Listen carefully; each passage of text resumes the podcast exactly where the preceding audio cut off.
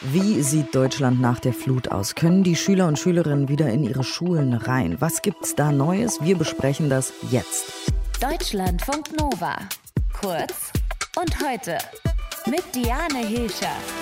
Wie geht's jetzt weiter nach der Flut? Im Ahrtal sind ganz viele Schulen zum Beispiel auch zerstört worden. Die Toiletten, die müssen komplett saniert werden. Der Estrich muss neu aufgebracht werden.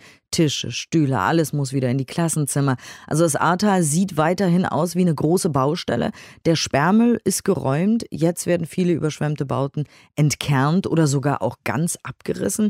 Beschädigt wurden auch 17 Schulen. Und seit Montag sollten aber trotzdem alle irgendwie wieder zur Schule gehen können. Seit gestern dann auch die Jüngsten. Unsere Rheinland-Pfalz-Korrespondentin Anke Petermann war in der Region unterwegs, hat sich alles angeschaut, hat mit Menschen gesprochen. Ähm, hat das mit dem Schulstart denn geklappt? Ja, es sind wohl alle Schüler zum Schulstart tatsächlich in die Schule gegangen. Ich habe die Grundschule in Bad 9a gesehen, die ist teilzerstört. Da hat man dann das äh, überschwemmte Erdgeschoss schnell saniert mit einem Estrich, der schnell trocknet. Das Mauerwerk ist brusthoch einfach noch roh. Das muss man dann in Kauf nehmen.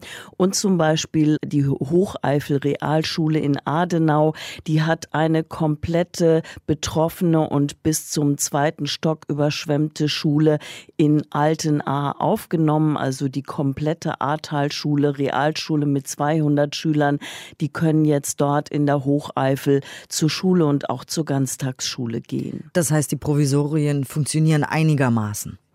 Ja, so da, wo Turbosanierung möglich war, hat's funktioniert, aber manche Container zum Beispiel als Ausweichlösungen, die konnten nicht rechtzeitig geliefert werden und Probleme gibt's immer da, wo einfach die Schulwege zu lang sind und das muss der Kreis, der Landkreis Ahrweiler dann als Schulträger lösen. Das ist aber schwierig, da müsste man eben flexible Kleinbusse einsetzen und die gibt's halt im Moment nicht.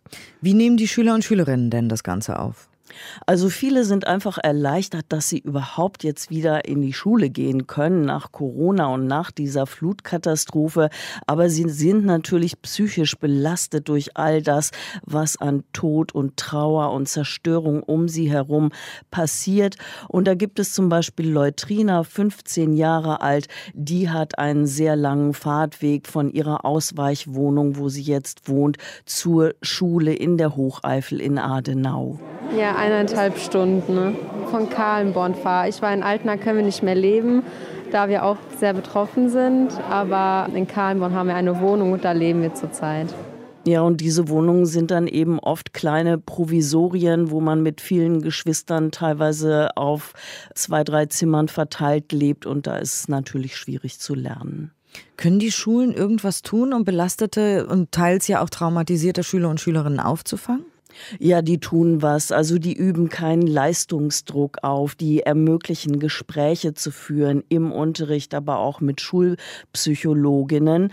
Marion Schnitzler, die Rektorin der Ahrtal-Schule in Altenahr, die hofft, dass ihre Schule dann doch bald die versprochenen Container an einem näheren Ausweichstandort bekommt, damit eben auch die Fahrzeiten wieder zumutbar sind und die Schüler nicht so belasten. Vier Stunden Unterricht und drei Stunden Fahrt. Die Relation Situation kann nicht lange Zeit bleiben, damit die Kinder einfach wettbewerbsfähig bleiben und sich einen guten Schulabschluss machen, der auch wirklich in der Wirtschaft was wert ist. Ja, da muss man schon drauf achten.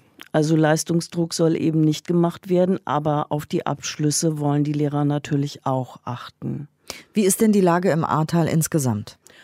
Ja, unterschiedlich, je nachdem, wo man es da antrifft. Also Behelfsbrücken sind rekonstruiert. Äh, es ist alles nicht mehr so wüst zerstört. Es geht geordneter zu.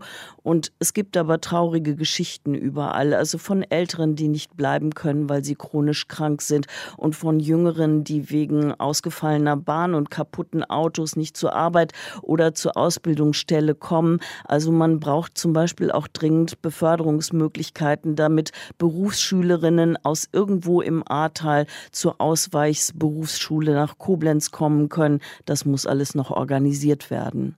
Vielen Dank für die Einschätzung und die Eindrücke. Unsere Rheinland-Pfalz-Korrespondentin Anke Petermann war das. Sie war in der Region unterwegs, hat mit ganz vielen Menschen gesprochen, hat sich alles angeschaut. Es ging auch um den Schulstart, wie die Schüler und Schülerinnen da irgendwie wieder in einen normalen Tagesablauf kommen. Normal ist er natürlich immer noch nicht. Deutschlandfunk Nova. Kurz und heute.